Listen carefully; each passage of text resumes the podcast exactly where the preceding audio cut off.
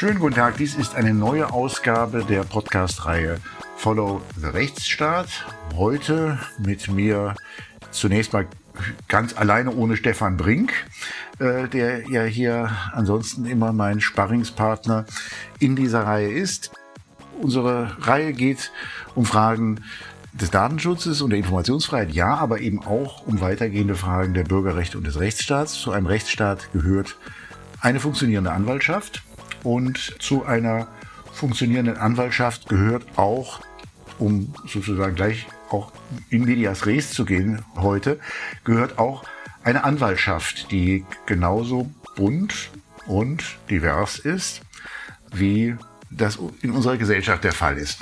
Und da dies meine persönliche Überzeugung jedenfalls ist, bin ich aufmerksam geworden auf einen Verein, auf einen frisch gegründeten Verein, noch relativ frisch noch gegründeten Verein der afrodeutschen Juristinnen. Und einen der Vereinsvorstände dort spreche ich heute aus der Ferne im, in Hamburg, nämlich Timo Peters. Hallo Timo. Hallo, hallo Nico, freut mich sehr, ähm, dass du mich eingeladen hast und ja. Timo, vielleicht kurz mal zu deiner Person. Du bist, stehst noch am Anfang deiner juristischen Karriere, wenn ich das sagen darf, weil du hast noch so ein komisches Staatsexamen zu machen. Stimmt das?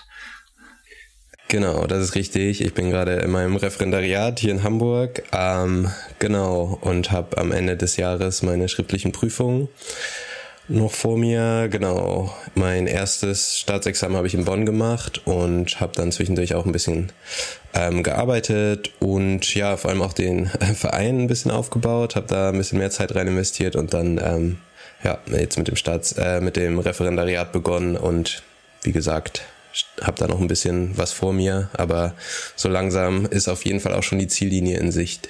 Was, was, was kommt nach dem Staatsexamen?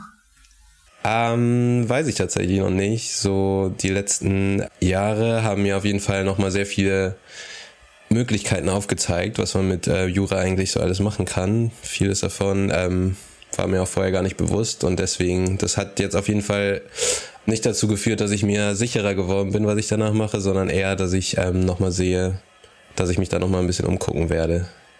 Naja, ich werde natürlich versuchen, dich für den schönsten Beruf der Welt zu werben, nämlich für die Anwaltschaft in diesem Gespräch. Ähm, äh, du hast schon gesagt, du, hast dich, du bist stark engagiert in dem äh, Verein Afrodeutsche Juristinnen. Wie ist dieser Verein entstanden? Ähm, genau, das war ja so ein bisschen ein, ja, also auf jeden Fall ein dynamischer Prozess. Es war jetzt nicht so die ähm, einmal die Idee, wir wollen jetzt diesen Verein gründen, sondern es war eher so, dass ich mich nach ähm, auch einem längeren Aufenthalt in Uganda, wo mein ähm, Vater herkommt, als ich dann wieder zurück nach Deutschland kam, mich so ein bisschen äh, umgesucht habe nach der schwarzen Community hier in Deutschland und ähm, bin da in Bonn, wo ich damals gewohnt habe, dann auch relativ schnell nach Köln gekommen, wo ähm, sehr viele schwarze Personen zusammenarbeiten. War da beim Adern, das damals noch Afrodeutsches Akademikernetzwerk, heute glaube ich Afro-Diasporisches Akademikerinnen-Netzwerk heißt, also auch ein Verein für ähm, schwarze Akademikerinnen in Deutschland. Und genau, habe da Nelly kennengelernt, die ähm, auch jetzt im Vorstand ist, als ähm, die einzige andere Juristin, die da zu dem Zeitpunkt äh, so ein bisschen aktiv war in Köln. Da haben wir dann relativ schnell gemerkt, erstmal, dass natürlich das Jurastudium auch sehr speziell ist und man da viel so den Austausch mit anderen AkademikerInnen, die dann vielleicht eher im Bachelor- und Master-System und so waren, dass da so ein bisschen die ähm, Berührungspunkte auch fehlten zu diesem sehr speziellen Jurastudium, was halt mit ganz eigenen ähm, Herausforderungen kommt und ganz eigenen Themen. Außerdem ähm, haben wir uns dann im Rahmen einer anderen Initiative die Initiative N-Wort stoppen engagiert und sollten da oder wurden da, weil wir beide Juristinnen waren, ähm, gefragt, ob wir ein juristisches Gutachten erstellen können zu einer Frage. Also da ging es um ein Gerichtsurteil. Wir waren aber natürlich beide noch in der Ausbildung, haben dann gedacht, okay, können wir schon machen. Also wir können da was zu schreiben, aber es wäre natürlich gut, wenn da nochmal ein Volljurist oder eine Volljuristin drüber schaut und haben dann in dem Zusammenhang nach schwarzen Volljuristin gesucht und ist dann irgendwie auch erst aufgefallen, dass wir beide persönlich keine kannten, obwohl wir auch beide schon relativ am Ende unseres Studiums waren. Ähm, und dass es natürlich auch nicht leicht war, so jemand zu finden. Ähm, damals war jetzt zum Beispiel LinkedIn noch nicht so ein Thema oder zumindest ich war da noch nicht so aktiv. Ähm, und die meisten, ja, die Leute schreiben sich das ja, sage ich mal, nicht auf die Webseite, dass sie schwarz sind. Und deswegen kann man es jetzt auch nicht einfach googeln. Und uns ist aufgefallen, okay, wenn wir jetzt so spezifische Themen haben, finden wir halt niemanden. Und wir haben auch kein entsprechendes Netzwerk gefunden. Und dann haben wir so ein bisschen gedacht, okay, es gibt es halt noch nicht, aber irgendwie sollte es sowas doch eigentlich geben. Und haben diese Idee dann mit ähm, schwarzen Kommilitoninnen von uns geteilt, wo es sofort Anklang gefunden hat, die das ähnlich empfunden haben und haben uns dann ähm, genau dann war das war dann so ein Beginn der Corona-Pandemie, wo wir uns dann auch halt online getroffen haben die ersten Male, auch über Zoom und uns einfach erstmal ausgetauscht haben, einfach gemerkt haben, dass dieser Austauschbedarf einfach riesengroß ist. Und das hat sich dann einfach immer weiter entwickelt, dass immer mehr Leute dazugekommen sind. Ähm, das war natürlich so ein bisschen Corona hat uns da auch, glaube ich, in die Hände gespielt, weil wir uns auch über lokale Grenzen hinaus irgendwie vernetzen konnten. Also es war jetzt nicht nur Uni Bonn oder Uni Köln, sondern es kam dann schnell auch ähm, andere Unis aus dem Ruhrgebiet dazu. Dann ist es irgendwann nach Berlin übergesprungen. Da kamen dann sehr viele Leute dazu. Frankfurt, also aus ganz Deutschland. Genau. Und wir haben dann immer einmal im Monat diese Treffen gehabt, wo wir uns ähm, anfangs, wie gesagt, einfach nur ausgetauscht haben. Dann später auch so Kamingespräche ähm, veranstaltet haben, wo wir schwarze Juristinnen, also Volljuristinnen eingeladen haben, die dann auch immer mehr dazugestoßen sind die dann einfach über ihren Werdegang ein bisschen erzählen, um eben auch sichtbare Vorbilder für alle zu schaffen, die jetzt noch in der Ausbildung sind. Und genau, dann so im Laufe eines Jahres haben wir dann irgendwann gemerkt, okay, das ist jetzt alles schön und gut, aber irgendwie wollen wir auch noch ein bisschen mehr äh, machen, wollen jetzt nicht uns nur austauschen, sondern wollen das auch so ein bisschen nach außen tragen, wollen auch ein bisschen mitgestalten und ähm, Dafür müssen wir aber auch irgendwie eine geregeltere Struktur etablieren und haben dann ein Jahr später im Februar 2022 ähm, in Köln dann den Verein gegründet. Ja, das ist jetzt fast zwei Jahre her. Jetzt im Februar ist unsere zweite Jahreshauptversammlung und genau, wir waren bei der Gründungsversammlung, waren wir tatsächlich nur 18 Personen vor Ort, die dann diesen Verein gegründet haben. Und mittlerweile sind wir schon über 130 Mitglieder. Das heißt, wir sind auch relativ schnell gewachsen in dieser kurzen Zeit. Genau. Ja, das ist ja ein beachtliches, ein beachtliches Wachstum, was du da schilderst. Ähm, warum das große Bedürfnis, jetzt dort sich untereinander auszutauschen? Und du hast vorhin gesagt, ihr habt da in euren monatlichen Zusammenkünften ähm, immer, also einen regen Gesprächsbedarf. Ähm, wie muss man sich das denn vorstellen? Worum geht's denn da? Ja, es geht, glaube ich, genau, es geht um ganz verschiedene Themen. Also es fing so ein bisschen damit an, dass man ja, also, oder es geht jetzt, ich sag mal, es ging so ein bisschen darum, wie fühlt man sich in einem Jurastudium, wie kommt man so zurecht, wie ähm, fühlt man sich in den Hörsälen. Also genau, man muss sich das natürlich vorstellen als schwarze Person in Deutschland. Es gibt, würde ich sagen, eigentlich relativ viele schwarze Personen in Deutschland. Vor allem so, ich bin, habe ja wie gesagt dann ähm, in Bonn lange Zeit studiert und da war es so, dass Bonn ja insgesamt eigentlich schon eine relativ internationale Stadt ist, dadurch, dass es auch mal Bundeshauptstadt war.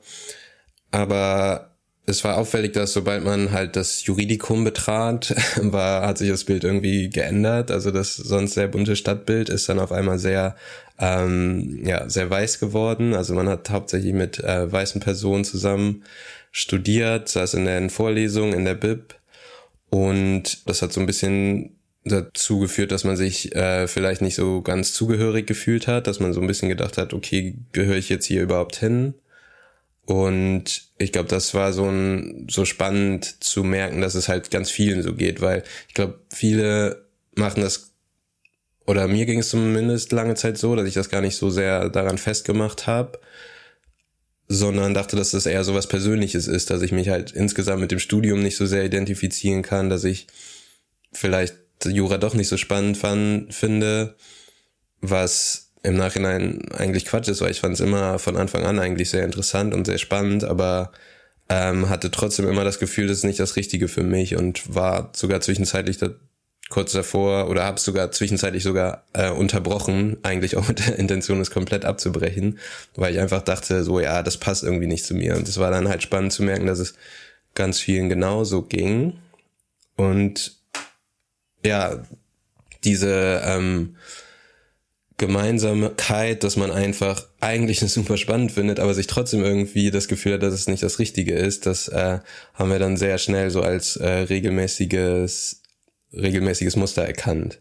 Und dann natürlich auch gemerkt, okay, ja, wahrscheinlich hängt es schon damit zusammen, dass wir uns einfach nicht so gesehen fühlen und dass wir zum Beispiel halt, wie gesagt, auch einfach keine sichtbaren Vorbilder hatten. Ähm, wie gesagt, ich kannte bis zum Anfang des Vereins eigentlich keine schwarzen VolljuristInnen und hatte somit auch keine Personen vor Augen, die jetzt so aussahen wie ich, die das alles schon geschafft haben, so dass man dann auch diese Selbstzweifel, die, glaube ich, ähm, jeder und jeder aus dem Studium kennt, dann nochmal so um diesen Faktor einfach verstärkt werden, dass man denkt, okay, vielleicht, es hat irgendwie noch nie jemand mit diesen zusätzlichen Hürden irgendwie geschafft, obwohl es ja gar nicht so ist. Mittlerweile kenne ich super viele durch den Verein und weiß, dass es super viele geschafft haben.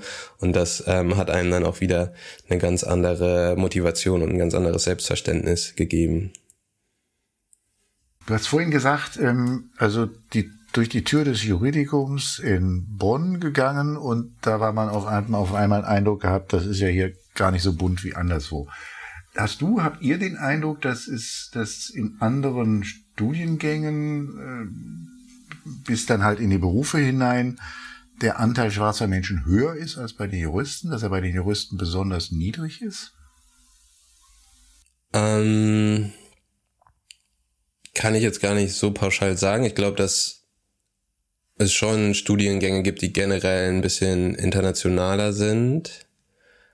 Was schwarze Personen angeht, glaube ich, dass es, äh, ja, also ich muss sagen, es kommt auch so ein bisschen ähm, vielleicht auf, auf die Uni an. Zum Beispiel in äh, Bonn waren natürlich sehr hohe ähm, Zugangsvoraussetzungen, um überhaupt äh, ins Jurastudium zu kommen. Und genau das war auch zum Beispiel ein Faktor, der, der viel diskutiert wurde in unseren Runden, dass die Hürden ja auch schon viel früher beginnen. Zum Beispiel ähm, weiß ich noch, dass wir auch relativ am Anfang ein Treffen hatten und über die einfach diese Übergang ins Gymnasium gesprochen haben. Also man braucht ja in den meisten Bundesländern, glaube ich, immer noch ähm, eine Empfehlung vom Grundschullehrer, um aufs Gymnasium zu kommen und das, und dass es bei uns allen eigentlich durchweg in dieser Runde, in der wir da drüber gesprochen haben, einfach Probleme gab. Also niemand hat einfach diese Empfehlung fürs Gymnasium bekommen und das in so einem größten Teil, obwohl wir ähm, alle gute Noten hatten und äh, andere mit gleichen Noten diese Empfehlung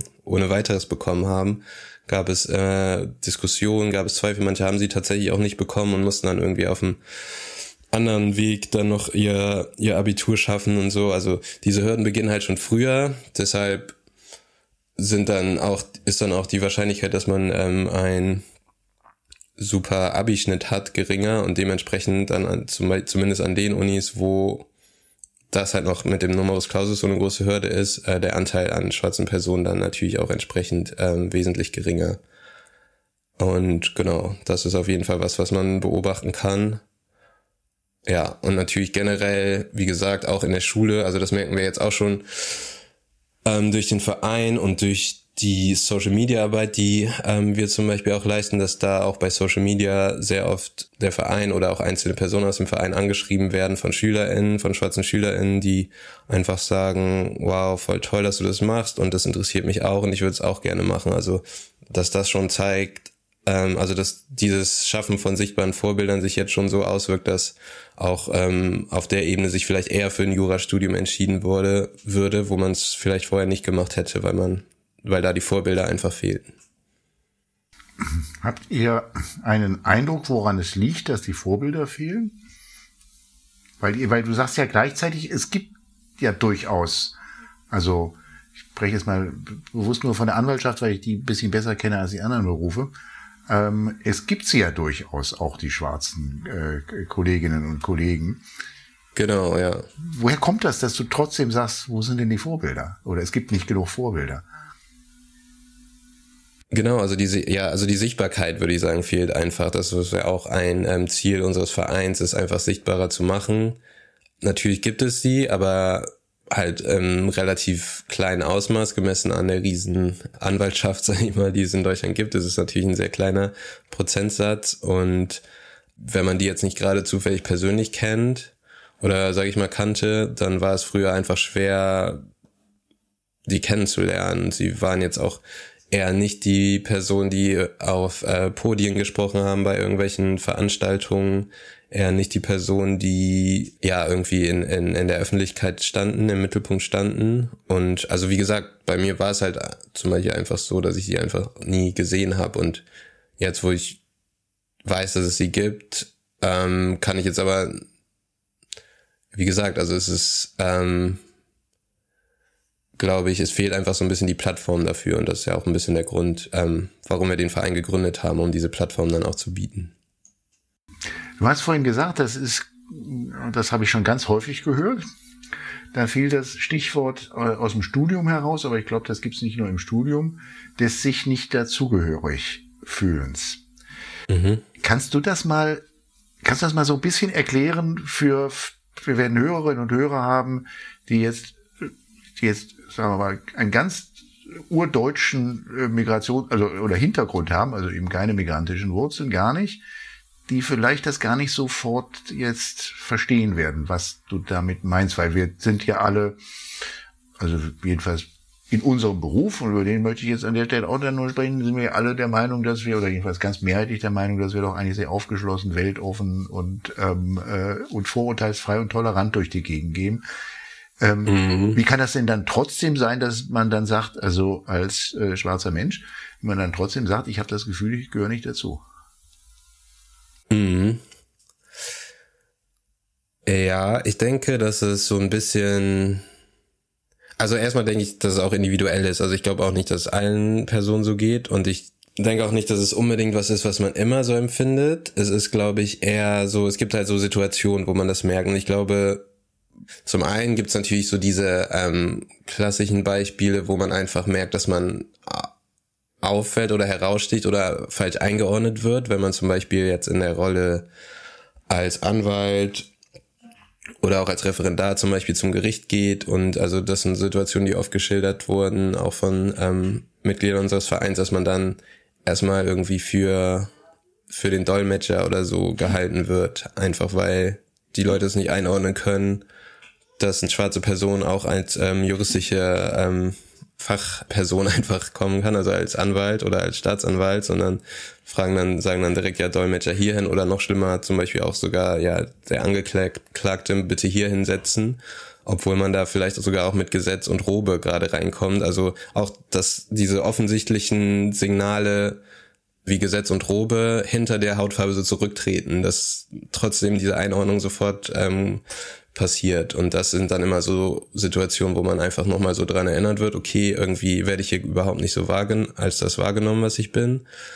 Und dann denke ich, gibt es zum Beispiel vielleicht so im Alltag, zum Beispiel auch jetzt vielleicht im Kanzleialltag, glaube ich, immer mal wieder so Situationen, so ging es mir zum Beispiel auch mal, auch öfters, oder das höre ich aber auch von anderen, dass man zum Beispiel in so Gesprächen, wenn es jetzt um Themen, sage ich mal, geht, wie, ähm, also es um Themen wie Migration, um Themen wie ähm, Kriminalität von Ausländern oder sowas, was ja oft in so sei es äh, also vielleicht auch einfach in irgendwelchen ähm, Mittagsrunden dann so diskutiert wird und man merkt einfach so gerade, es entwickelt sich so eine Gesprächsdynamik und man gehört irgend, also man ist vielleicht Kollege, man gehört irgendwie dazu, man die Personen nehmen einen natürlich auch, also kennen einen vielleicht gut, nehmen einen als Deutschen wahr und nehmen einen so sehr quasi als Deutschen wahr, dass sie überhaupt nicht mehr verstehen, okay, hier sitzt gerade jemand mit Migrationshintergrund und wenn ich hier gerade irgendwelche pauschalisierenden ähm, Sachen sage, dann sind das auch, auch äh, Dinge, die die Person gerade ähm, betreffen und verletzen und wo man halt einfach merkt, ein, ein, also wo die Personen einfach nicht merken, okay, ich stecke hier gerade pauschal alle in eine Schublade, sogar die Person, die gerade hier neben mir sitzt. Also das ist dann nochmal so eine Situation, die man, glaube ich, auch häufig hat, wo man einfach merkt, okay, irgendwie scheint es doch hier noch zwei Gruppen zu geben, nämlich die, die hier, ähm, keine Ahnung, Bio-Deutsche, wie man so oft sagt, oder die, die irgendwie hierher gekommen sind und sich irgendwie beweisen müssen, die irgendwie sich rechtfertigen müssen auch für andere ähm, Menschen mit Migrationsgeschichte oder so. Und das sind immer wieder Situationen, wo man dann merkt, okay, es besteht doch noch eine Grenze, also ja, es besteht doch noch ähm, ein Unterschied zwischen Deutschen und anderen Deutschen. Wobei du ja gleichzeitig sagst, dass sie dich dann doch eigentlich auch als Deutschen wahrnehmen und eigentlich dann in dem Gespräch deine Hautfarbe vergessen. Genau, ja. Aber trotzdem fühlt man sich ja trotzdem ausgegrenzt, weil man ja trotzdem die zu der Gruppe gehört, über die gerade ab äh, abfällig geredet wird in dem Fall. Und ja, das ist ein ganz also das ist ein ganz komisches Phänomen. Ich finde es auch super interessant, wie sowas passiert, dass ähm, Menschen das so krass vergessen. Genau. Und auf der anderen Seite könnte man natürlich auch sagen, super, spielt ja gar keine Rolle, welche Hautfarbe ich habe. Natürlich geht es mir jetzt auch nicht, also manchmal merkt man es ja auch andersrum und das ist dann auch genauso blöd, dass jetzt bestimmte Sachen einfach nicht gesagt werden, nur weil man gerade daneben steht und aber genau weiß, okay, wenn ich jetzt gerade nicht hier wäre, dann würde das Gespräch ganz anders ablaufen und das ist, aber das ist ja im Prinzip das gleiche ähm, Problem. Also man merkt einfach, dass diese äh, diese Unterschiede in, zum Teil noch gemacht werden und das führt halt zu einem, immer mal wieder zu, zum Gefühl der nicht, des nicht dazugehören und auch dieses Gefühl, was man jetzt glaube ich auch mit dieser ganzen, ja, mit dieser ganzen politischen Entwicklung einfach sieht, dieses Gefühl, was immer noch im Hintergrund bleibt, so, okay, es kann jetzt auch nochmal alles umschwenken, es kann jetzt auch nochmal passieren, dass hier alle sagen, okay, ähm, ja, äh, keine Ahnung, was sich die AfD da so und so weiter vorstellt. Das sind halt Sachen, die wir nicht ähm, jetzt zum ersten Mal hören nach diesen Enthüllungen, sondern das sind halt Sachen, die wir immer, die man immer schon im Subtext bei manchen Leuten mitfließt und die ja immer so ein bisschen zu dieser ähm, Gedanken führen, okay, keine Ahnung, wie das hier weitergeht. Was können denn die Bio-Deutschen, um das mal aufzugreifen, schrecklicher Begriff. Ähm, aber wir wissen alle sofort, was gemeint ist. Und wir wollen ja auch hinter die Begriffe schauen. Was können denn die Bio-Deutschen, sei es in der Kanzlei, sei es in der Anwaltsorganisation, bei einer Tagung und ähnliches, tun, damit ihr euch dann auch besser aufgehoben zugehörig fühlt? Mm. Ja, also generell glaube ich, wäre es einfach wichtig, also natürlich erstmal sich das Thema irgendwie bewusst zu machen, sich erstmal mit den, mit Rassismus an sich auseinanderzusetzen, mit den Wirkmechanismen von Rassismus. Natürlich auch irgendwie eine Sensibilität für solche Situationen, wo es jetzt, sage ich mal, auch zu offensichtlich rassistischen Bemerkungen oder so kommt dass man sich da auch klar ähm, irgendwie gegen positioniert. Ich glaube, das ist was, was man nie unterschätzen darf, dass es wichtig ist. Ja, und ich glaube, diese Selbstverständlichkeit, dass ähm, Deutschland eben einfach ein diverses Land ist, dass es Personen mit verschiedenen Hintergründen gibt, dass man nicht diese eine Perspektive auf Dinge als die einzig wahre oder die einzig richtige ansehen kann, äh, sollte, ähm, sondern dass man immer nochmal versucht, okay, mal eine andere Perspektive einzunehmen, überlegen, wie würde die Person das jetzt vielleicht sehen und dass man einfach, wie gesagt, einfach ähm, nochmal das Bewusstsein zu stärken, dass auch ähm, Menschen mit einem anderen Hintergrund trotzdem genauso zu Deutschland gehören. Deswegen haben wir zum Beispiel auch den, uns auf den Namen Afrodeutsche Juristin geeinigt weil wir auch nochmal betonen wollten, dass wir halt auch Deutsche sind, weil ich glaube, oft wird es auch, ja, also oft wird ja so ein bisschen der, der, die Grenze irgendwie zwischen Deutschen und Ausländern oder so gezogen und wir sind dann immer eher auf der Ausländerseite, aber wir sind halt auch alle Deutsche, also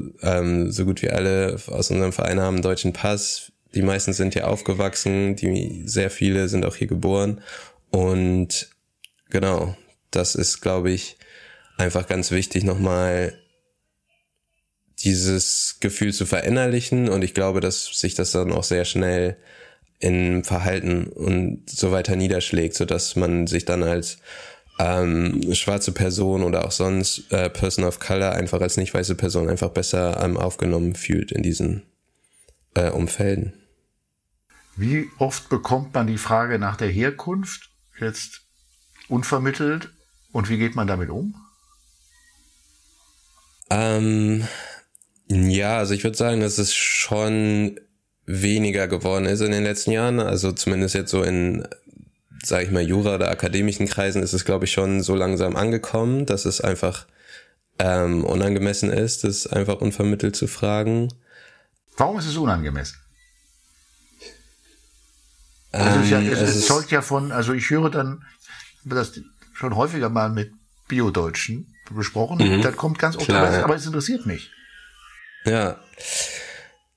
Ja, genau. Die Frage ist so ein bisschen, warum interessiert es? Und vor allem, es gibt ja oft viele Sachen, die einen interessieren, aber trotzdem ist es ja nicht immer okay, alles zu fragen, was einen interessiert und vor allem nicht ähm, gerade irgendwie am Anfang eines Gesprächs, wenn man jemand kennenlernt oder so. Also das ist ja oft die Situation. Es geht ja nicht darum, dass man mit einer Person, die man schon ewig kennt und dann irgendwann mal das vorsichtig fragt, sondern es geht ja darum, dass man vielleicht eine Person gerade erst kennenlernt und mit dieser Frage einfach direkt sieht, aha, du siehst anders aus, äh, rechtfertige dich mal dafür. So, warum siehst du so aus, wie du aussiehst? Das ist ja im Prinzip, was in der Frage drinsteckt, weil eine weiße Person würde man das halt nicht als erstes fragen oder als eine der ersten Fragen im Gespräch.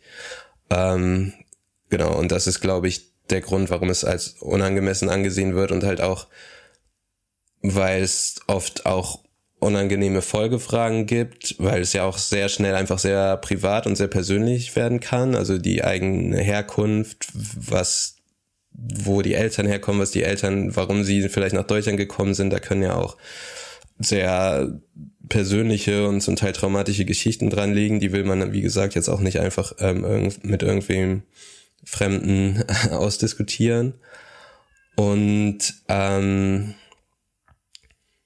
Genau, also das sind ähm, die Gründe, warum ja die Frage einfach unangemessen ist. Und natürlich ist es dann sehr individuell, wie man damit umgeht. Und das liegt auch da, hängt auch damit zusammen, was mit dieser Frage halt persönlich einhergeht. Also für mich war es lange auch eine sehr unangenehme Frage, weil meine also mein Vater, der kommt, äh, wie gesagt, aus Uganda kommt, da hatte ich halt lange Zeit einfach nicht so viel mit zu tun. Also ich war halt öfters mal da zum Familienbesuch, aber ich konnte halt nicht so viel darüber sagen, weil ich halt noch nie irgendwie länger dort gelebt habe. Und dann ist es dann auch irgendwie für einen selbst ein bisschen komisch, dann darüber zu reden. Manchmal sind es dann also oft wissen die Leute überhaupt nicht, wo Uganda liegt oder was. Es ist dann auch wieder so ein bisschen, okay, dann, dann dieses harte Desinteresse wieder zu kriegen, zeigt dann auch wieder so, okay, irgendwie hat es sich wirklich interessiert. Man hat vielleicht gehofft, dass ich jetzt vielleicht Brasilien sagt, damit jemand sagen kann, ah ja, da war ich letztes Jahr im Urlaub.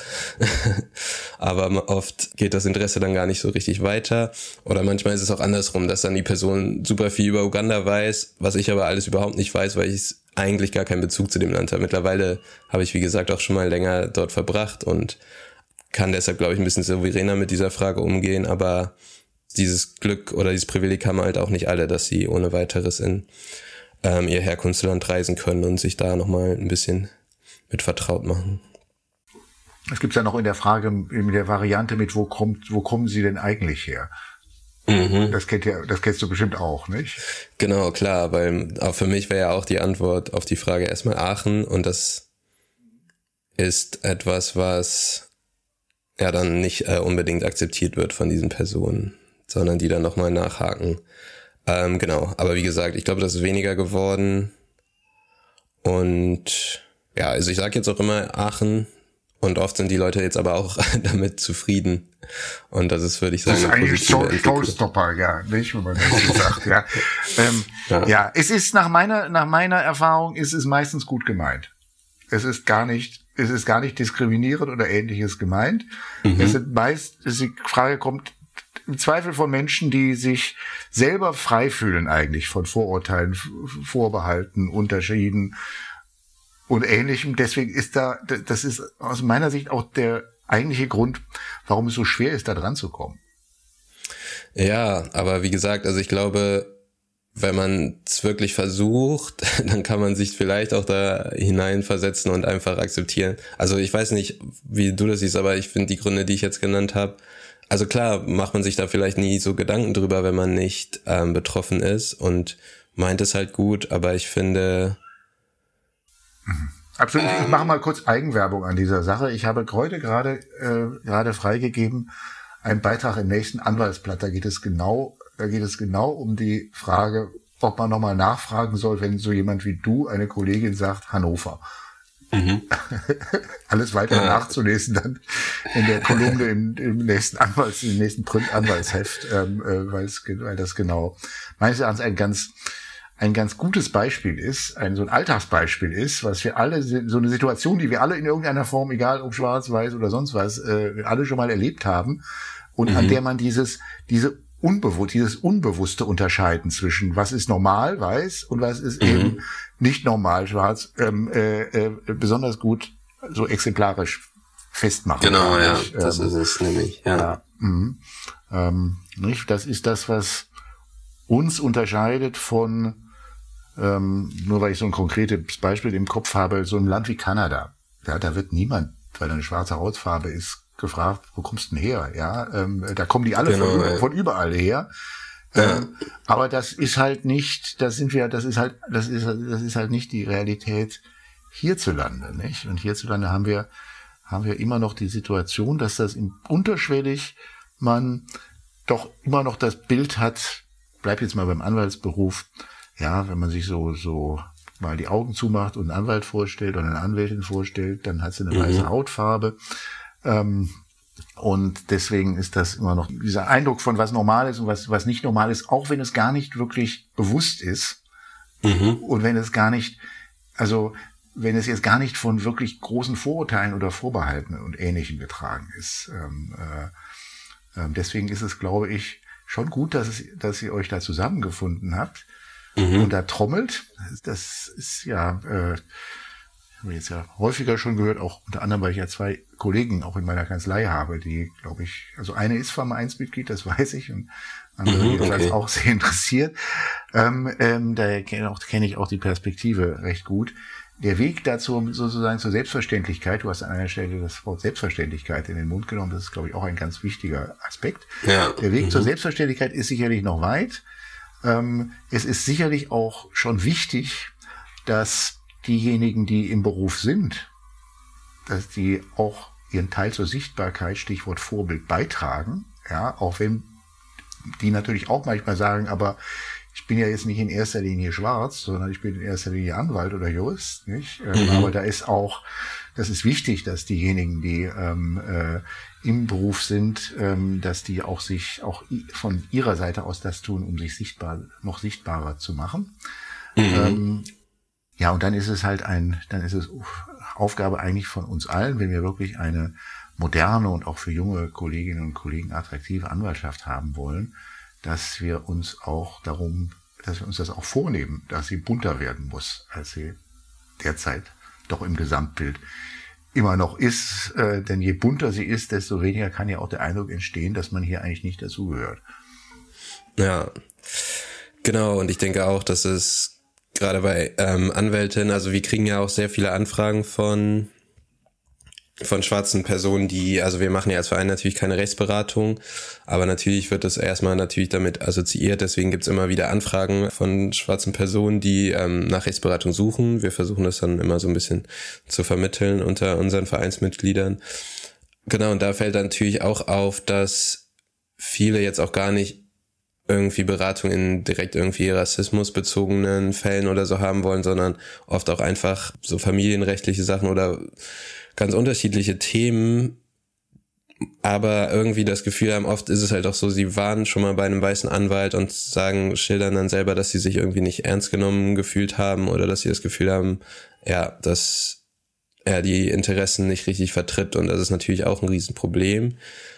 Dass dieses Gefühl entsteht und dass sie deswegen nach einem äh, schwarzen Anwalt suchen. Wir versuchen das, verstehen das natürlich, versuchen das zu vermitteln, aber da ist es natürlich auch nochmal wichtig, weil wie gesagt, so viele schwarze Personen gibt es jetzt auch nicht in Deutschland, dass man für jeden Fall einen schwarzen Anwalt findet. Und da ist es, glaube ich, auch wichtig, dass die Anwaltschaft an sich nochmal, ähm, oder ja, also je, vielleicht auch jeder Anwalt für sich oder jede Anwaltskanzlei für sich nochmal reflektiert, okay, gibt, könnte es so eine Problematik bei uns auch geben?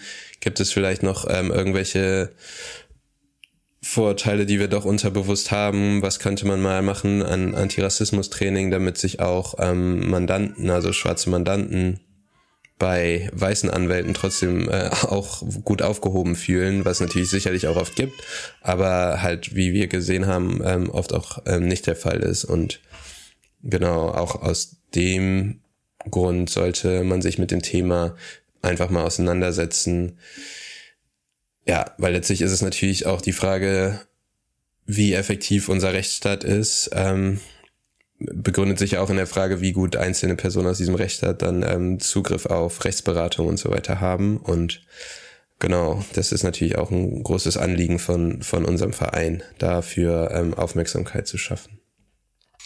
Timo, vielen Dank, dass du uns diesen Überblick gegeben hast über die Gründe, warum es den Verein überhaupt gibt und die Themen, die den Verein beschäftigen und auch wieder die Ursachen, warum der Verein ja doch erstaunlich schnell groß schon eine beachtliche Größe mhm. erreicht hat innerhalb kürzester Zeit. Auch ähm, danke, dass du das auch ein bisschen angereichert hast, natürlich ein persön paar persönliche ähm, Erlebnisse und mhm. davon berichtet hast. Ja, dafür vielen, vielen, vielen herzlichen Dank und alles Gute weiter für eure Vereinsarbeit. Und ähm, ich habe die Hoffnung, dass du doch den Anwaltsberuf am Ende als denjenigen bekommen, siehst oder auch deine Vorstellungen, auch die, über die du heute gesprochen hast, am besten durchsetzen kannst. Vielen Dank. Alles klar, ja. Ähm, auch sehr vielen Dank, ähm, dass ich hier zu Gast sein durfte und Genau, ja, ich bin auch ähm, optimistisch, also ich bin opti nicht optimist, nicht so optimistisch, dass ich Anwalt werde, doch vielleicht schon. Also kann ja nie schaden, auch Anwalt zu sein. Aber ich bin auf jeden Fall optimistisch, dass der Verein ähm, weiter erfolgreich sein wird. Und genau, bedanke mich auf jeden Fall für jegliche Unterstützung. Und ähm, ja, wünsche dir natürlich auch privat noch alles Gute. Dankeschön.